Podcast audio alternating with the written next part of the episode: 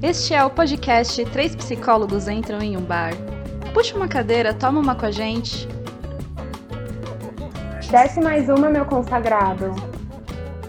Olá, sejam bem-vindos a mais um episódio do podcast Três Psicólogos Entram no Bar. Eu sou o Gustavo. Eu sou a Laís. E eu sou a Caiane. E hoje nós vamos falar sobre expectativas e experiências pós-faculdade. Ai, ai. Já começou, né? Aqueles ai, ai. Bom, unanimidade. Qual era a nossa expectativa depois da faculdade? Ter emprego. E... Conseguir, dar- conseguir sair das casas do dos pais, né? Tem, ter dinheiro pra isso, aquelas morar sozinhas, Sim. começar a vida adulta.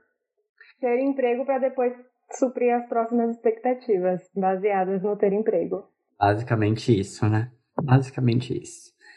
É, eu acho que olhando para as minhas expectativas pós-faculdade. Primeiro, é, eu estava em- trabalhando em empresa quando eu saí da faculdade, então, de certa forma, eu tinha um emprego, né? Porque eu tinha sido, era um estágio, eu tinha sido efetivado. Mas eu sempre me questionava muito sobre se era aquilo que eu queria fazer, né? Porque, ok, eu estava estável, mas eu gostava de clínica. E eu ficava assim, clínica e área social. E eu ficava assim, poxa, como que eu posso me movimentar para fazer isso?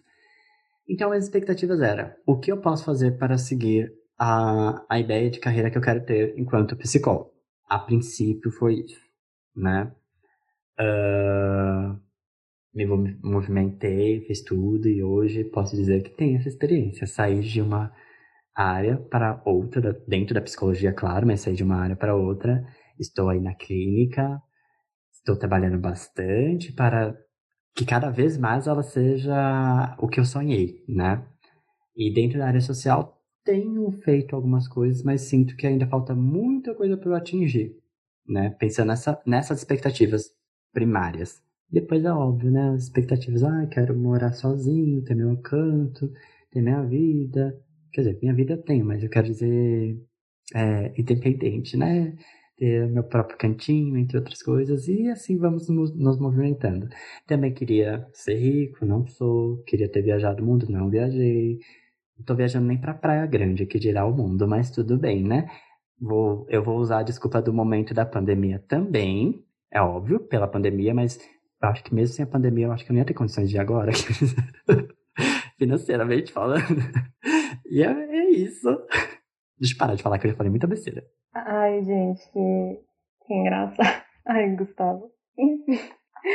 É, bom, como eu comentei no, no comecinho que o Gu falou da expectativa, né? A minha realmente, de verdade mesmo, era sair da faculdade e ter um emprego. Essa foi a minha maior preocupação. É, e quando, assim como o Gustavo é, e como a Ká também, né? Eu trabalhava em, em empresa. Acho que do- desde o segundo ano da graduação até o último ano eu trabalhei em RH, em empresas diferentes, com segmentos diferentes, mas trabalhei em RH. É, no primeiro ano isso era uma vontade, e aí depois parou de ser uma vontade e se tornou uma coisa que eu trabalhava para manter a minha faculdade. É, enfim, por, por N coisas que foram acontecendo. E aí quando eu saí da graduação eu pensei, nossa, agora ok, vou me inserir aqui no mercado de trabalho. E aí foi um baque, porque eu não me inseri no mercado de trabalho rapidamente, obviamente, né? Acredito que obviamente. E, e aí foi um processo, assim, bem intenso e complicado. Talvez ou eu migre completamente da clínica para e vá para a área social, trabalhar numa instituição realmente ali, é, ou talvez tente mesclar os dois, enfim, não sei, mas ainda é um desejo muito, muito, muito grande é, estar na área social. Me mantenho na área social de outras formas, é, mas queria dedicar um tempo muito, muito, muito maior para isso, porque é a área social que brilha os meus olhos, assim, de alguma maneira.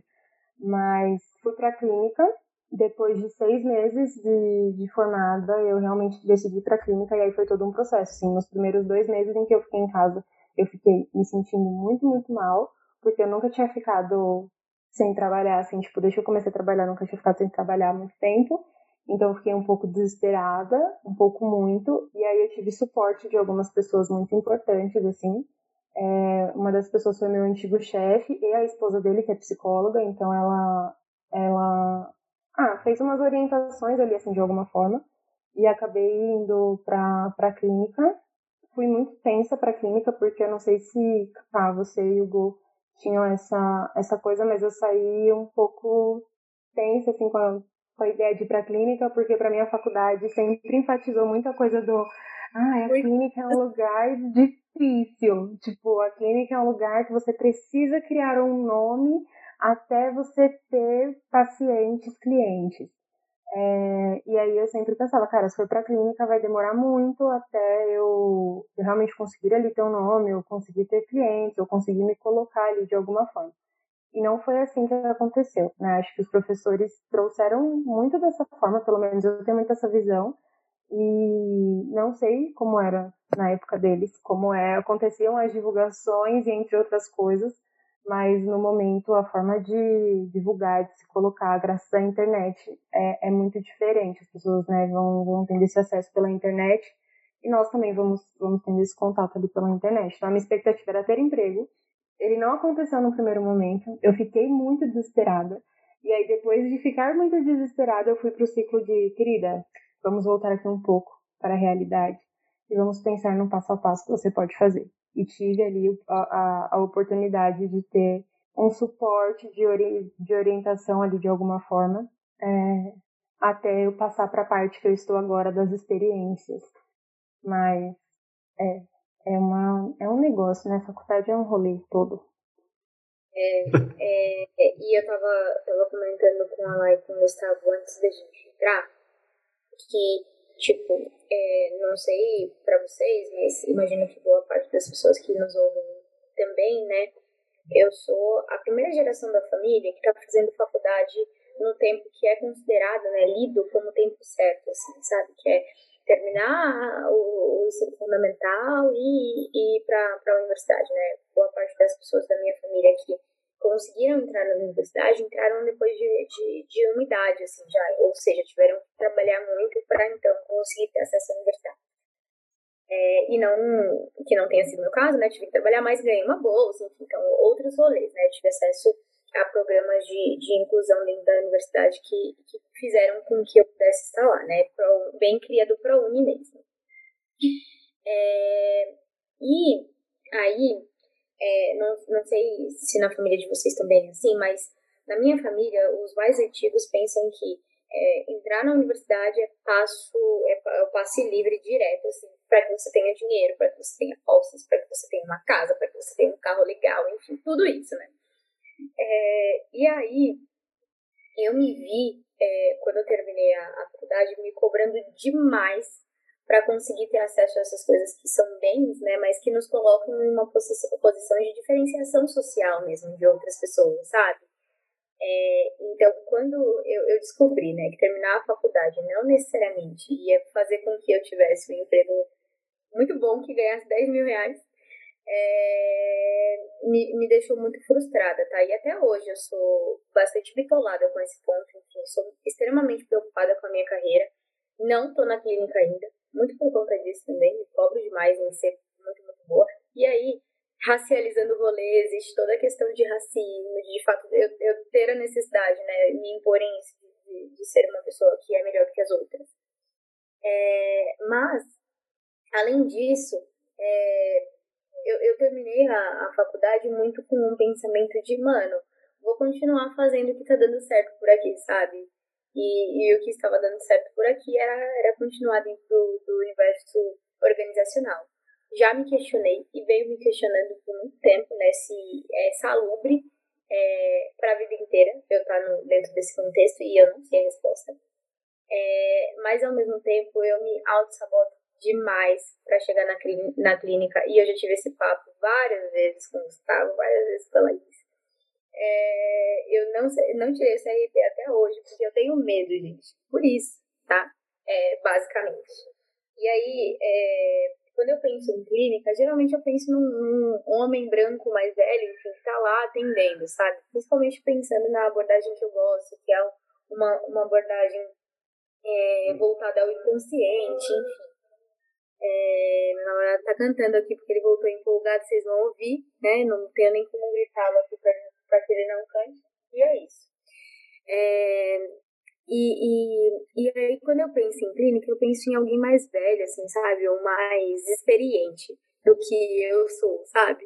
É, então, sei lá, eu, eu me auto-saboto muito nesse sentido de talvez pensar que eu não tenho o perfil ideal para estar na clínica, que talvez eu tenha em algum, em algum momento, depois que estiver mais madura, mais sábia. É, mas, sei lá, é isso, assim. No final das contas, é dinheiro no bolso que importa para mim hoje para ser bem franca e bem honesta, né?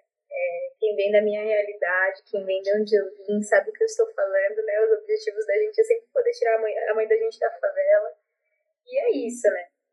É, no final das contas, a gente entende que finalizar a faculdade é, não é passaporte para que a gente tenha uma vida melhor, né? Muito pelo contrário. É, ter faculdade, ter inglês, ter uma pós-graduação não garante nada disso pra gente.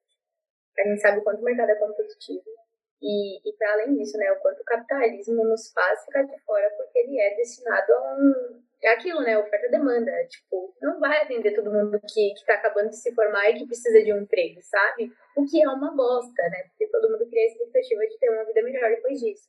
Nos contaram, aquelas nos prometeram que a gente teria uma vida melhor e, e o fato não é o fato é que não é verdade, né? A gente termina a faculdade e terminar a faculdade é duro porque a gente está largada a nossa própria sorte, principalmente considerando a nossa prática, né? Porque a gente ainda tem a sustentação de um professor durante a universidade que pode passar a mão na nossa cabeça ou não, mas resolver as, as merdas que a gente fizer. E, e depois que a gente se formar, já era, a gente por nós mesmos, né? Então, sei lá, várias inseguranças nesse episódio, não é? Engraçado como o tema autossabotagem vai estar presente em vários episódios, né? A gente fala de autossabotagem sempre, sempre. é, concordo com tudo que vocês disseram e sobre essas visões diferentes e ao mesmo tempo parecidas que nós tivemos, né? Uh, eu acho que eu fiz um movimento um pouco diferente, né, de sair de uma empresa para a clínica, muito pela minha insatisfação, que aí entra naquela coisa que a gente falou no último episódio, né, sobre romper um ciclo. Para mim, aquilo era um ciclo que estava me fazendo mal. E aí já existia um sonho, e daí veio a movimentação para ir para um outro lugar, né? E para aquilo que eu queria fazer. E aí eu tinha outras opções, né? Eu poderia, por exemplo, naquele momento de empresa, não estou satisfeito e procurar outro trabalho dentro daquela área, né? É, não necessariamente isso quer dizer que eu, falar, que eu fosse conseguir, mas tinha essa opção. E eu decidi meio que me jogar fui, tentei juntar um pouquinho de grana para me sustentar durante aquele tempo e fui. Dei a cara ali, a tapa, fui. Hoje eu acho que posso dizer que com segurança que foi a melhor escolha que eu fiz, porque me sinto feliz fazendo o que eu faço, mesmo em momentos de mai maiores ou menores dificuldades, e, e isso é muito importante. Naquele cenário que eu estava, não a expectativa e a realidade era outra, né? Eu vou ficar aqui, eu achava que não ia melhorar e de fato nunca melhorava, era sempre muito complicado. Então, fiz uma, uma movimentação diferente para sair de um outro, né? Lugar que já não estava me fazendo bem. Uh, pensando em futuro, por exemplo, expectativas para o futuro, eu tenho até um pouquinho de medo de falar sobre isso, na verdade, porque tanta coisa passa pela cabeça e é uma coisa assim tão além daquilo que a gente pode controlar, né? Porque hoje eu acho que eu poderia pensar, sei lá, né? Vou dar um exemplo aqui, tá, gente? Não quer dizer que eu queira não, mas ah, quero ter um filho. Mentira, não quero. mas possa ser que daqui a alguns anos isso realmente seja o meu foco, sabe? Então é muito complicado falar sobre essas expectativas de futuro. É... Passado aí dois anos, dois, três anos que a gente se formou, né? É isso, gente? Tô meio perdido no tempo. É, 2018. Isso. Sim, tem dois anos e alguns meses. E eu acho que para o jovem de hoje, né, existe uma autocobrança muito grande de que você precisa ter tudo já ali na hora, né? Então, quando você faz a faculdade, você sai dentro um pouco daquilo que a Ká falou, né? Da ideia de que, putz, ter, sair da faculdade e ter um emprego, isso é sinal de quê? Agora sim, né? A pessoa vai ter dinheiro, vai estar tá bem estruturada, vai estar tá bem de vida. E não é bem assim que as coisas funcionam, até porque os sonhos e as expectativas mudam, né? Elas se adequam também. Então não existe certo ou errado, existem adequações e realidades. Pelo menos essa é a minha visão sobre as minhas expectativas e experiências hoje em dia.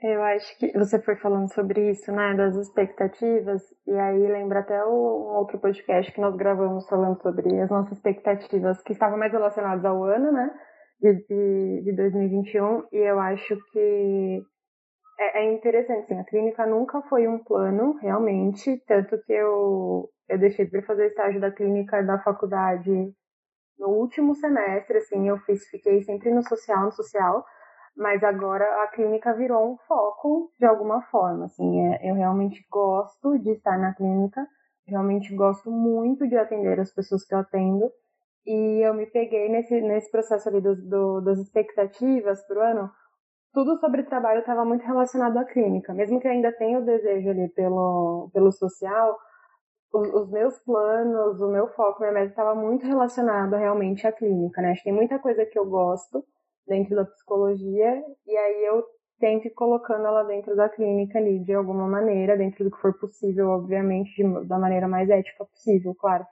Mas, é, e aí acho que a minha expectativa a longo prazo é se, e não é uma expectativa, né, tipo, um desejo de longo prazo ali é se eu vou entrar ou não realmente na área social, mas não é uma coisa que eu tô assim, ai, preciso, nossa, quero muito e. Não, eu tô assim, tipo, ah, se rolar vai ser muito bom. Mas se não rolar, eu também tô feliz fazendo o trabalho que eu faço. Eu não tô feliz com o contexto atual, assim, tipo, do mundo, do Brasil, principalmente, de como a nossa profissão vai sendo vista. É, e da quantidade de estereótipos que tem, acho que até isso que a Ká falou, né, do quanto quando a gente olha para a clínica, é muito essa visão ali de um homem branco ou de uma mulher branca e de pessoas que têm muita grana para ter acesso a isso. É, e, e, e, aí o quanto é difícil a gente entrar na clínica se a gente está falando ali de uma mulher ou um homem negro que vai clinicar, porque entra muitas coisas, né? Então a gente tem os nossos receios, insegurança, receio de ser antiético, né? Porque até isso vai pegando, mas o quanto a gente encontra profissionais no meio do caminho que está sendo antiético sem receio nenhum, porque a gente vê isso assim constantemente, principalmente nas redes sociais, isso vai ficando muito evidente ali de alguma forma, né? E eu acho que hoje a minha experiência está muito legal, eu vou me percebendo o quanto tá, tá sendo bacana e vão percebendo o quanto alguns receios se mantêm. E que o meu maior receio é esse, assim, de, de em algum momento ser antiética, mesmo que eu sei que eu não estou sendo. É, uma, é a coisa que eu mais fico atenta, assim, tipo. E acho que também o que mudou é, é isso que, que a Cá estava falando, né? Na faculdade a gente tinha o suporte dos professores, e aí quando a gente sai, é a gente que faz o nosso corre, é a gente que se vira, é a gente que, tipo, vai pro mundo. A gente criou vocês aqui pro mundo e agora nós estamos rompendo esse ciclo e soltando vocês para o mundo, né? E o quanto é diferente do, por exemplo, estar numa empresa como nós trabalhamos, que aí tem todo um grupo, tem toda uma equipe e as coisas acontecem nessa equipe.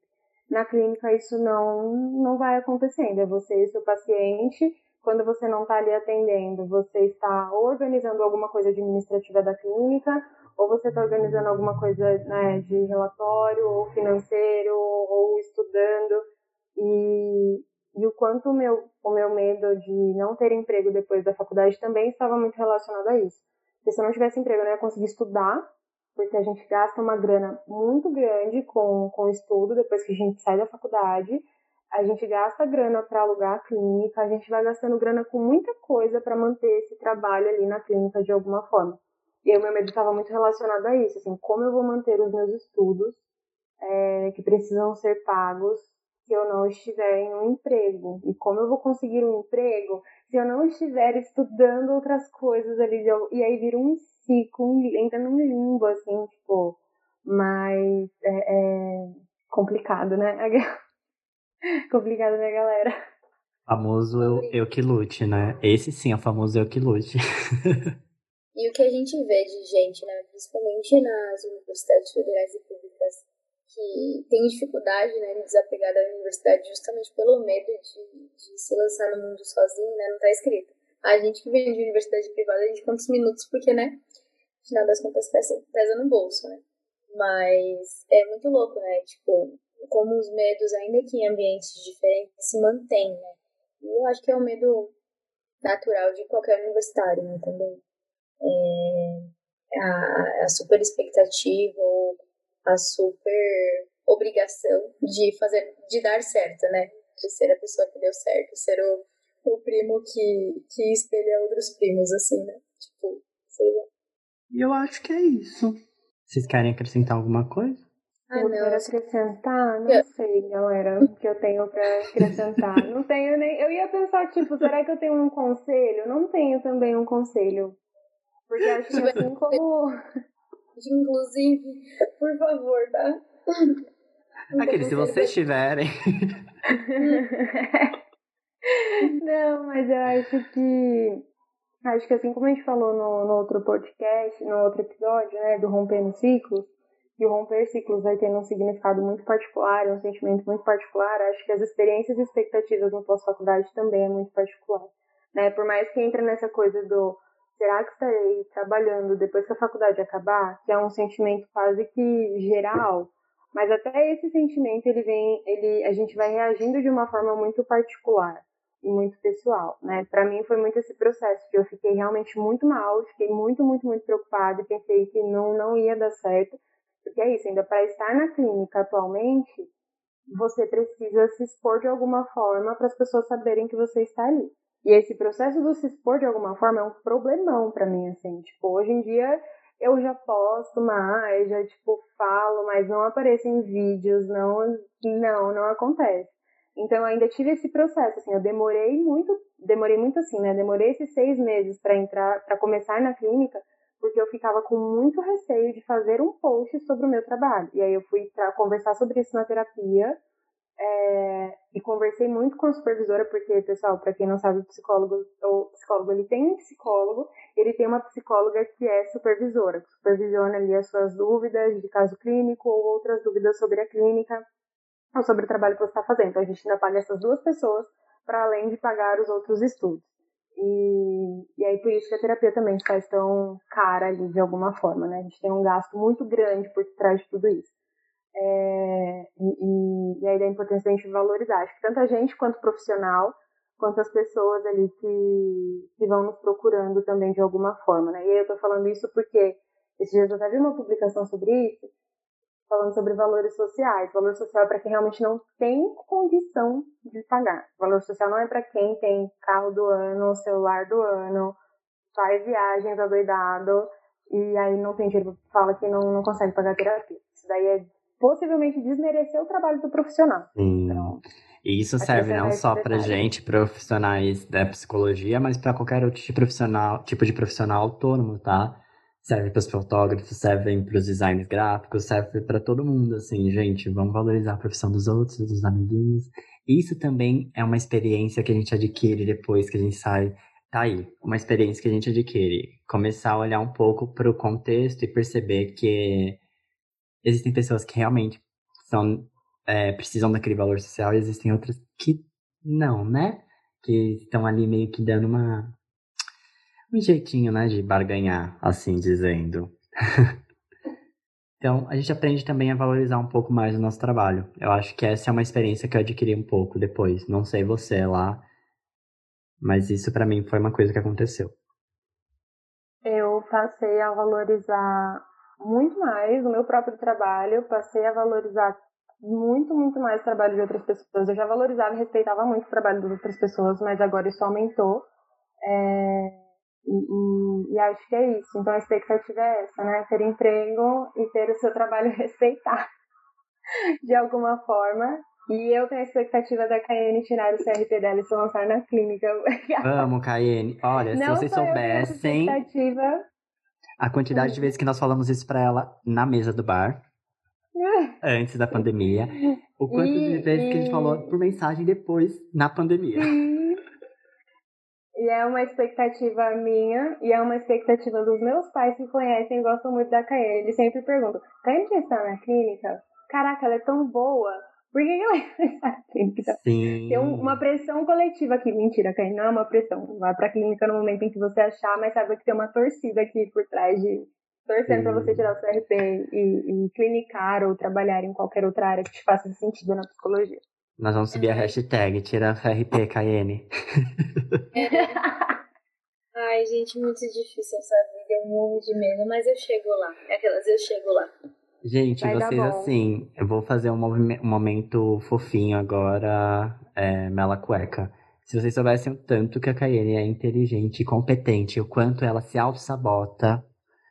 Caraca, agora pra ser melante, você tem uma sabotagem no final. É porque esse é meu jeitinho aquariano. Desculpa, mas é isso. É, a gente se conhece desde o começo da faculdade, a gente acompanha muito o trabalho um do outro. É óbvio que a gente se, se incentiva, que a gente luta um pelo outro, sim, mas estamos aqui para ajudar. Não tá sozinha, não. Ninguém solta a mão de ninguém, aqueles. É, exatamente. Amo. Ai, gente, sim. Vai sair, vai sair, eu sei vai que vai.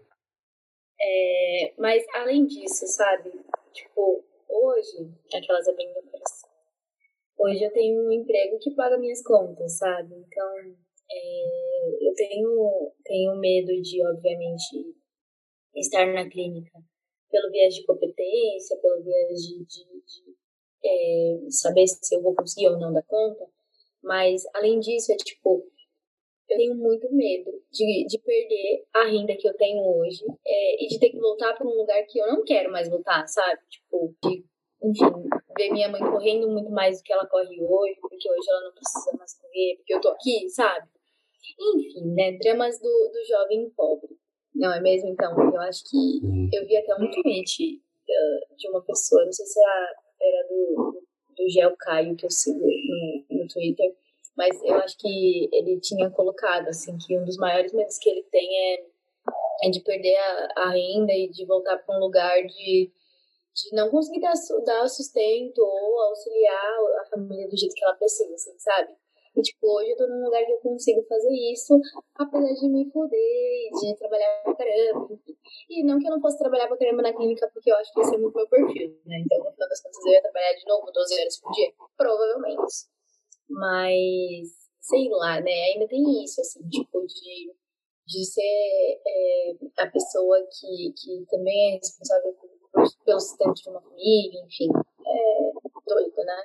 É, e como a gente está no início da carreira, é, ainda que a gente não, não, não coloque isso somente na conta do dinheiro, no final das contas a gente precisa dele para sobreviver, e é isso, sabe? Tipo, não tem pra onde correr, né? É isso, gente. Aquelas drama da jovem. Mandem dicas pra gente. Nos acolham por aí. Vocês viram como foi difícil gravar esse episódio? Eu acho que foi um dos mais difíceis para mim, tirando de, de síndrome da impostora, que obviamente se materializou aqui também. É... Mas é isso, gente. Obrigado por para quem ouviu o nosso episódio. É, conversem com a gente, troquem informações é, deem dicas de temas também. Eu acho que é isso. Sim, é isso. E nos acompanhem no nosso Instagram também, arroba três psicólogos. E se você quiser nos contar também a sua experiência da sua profissão e de como foi para você, nos conte, será muito bem recebida. É sempre muito bom ouvir a história e a experiência de, de outras pessoas com relação a isso. Acho que é isso que eu tinha para, para dizer. E vai, vai um som de fundo aí, porque tá rolando um som de fundo feriadão, né? Tá indo um som de fundo do meu bairro. É isso, galerinha. É isso aí. Obrigado, gente. Até o próximo episódio. Até. Tchau, tchau. Chefe, fecha a conta aqui, por gentileza. E aí, gostaram do episódio? Tem sugestão de tema?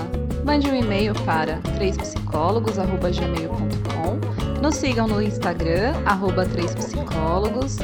E meu consagrado, desce uma gelada.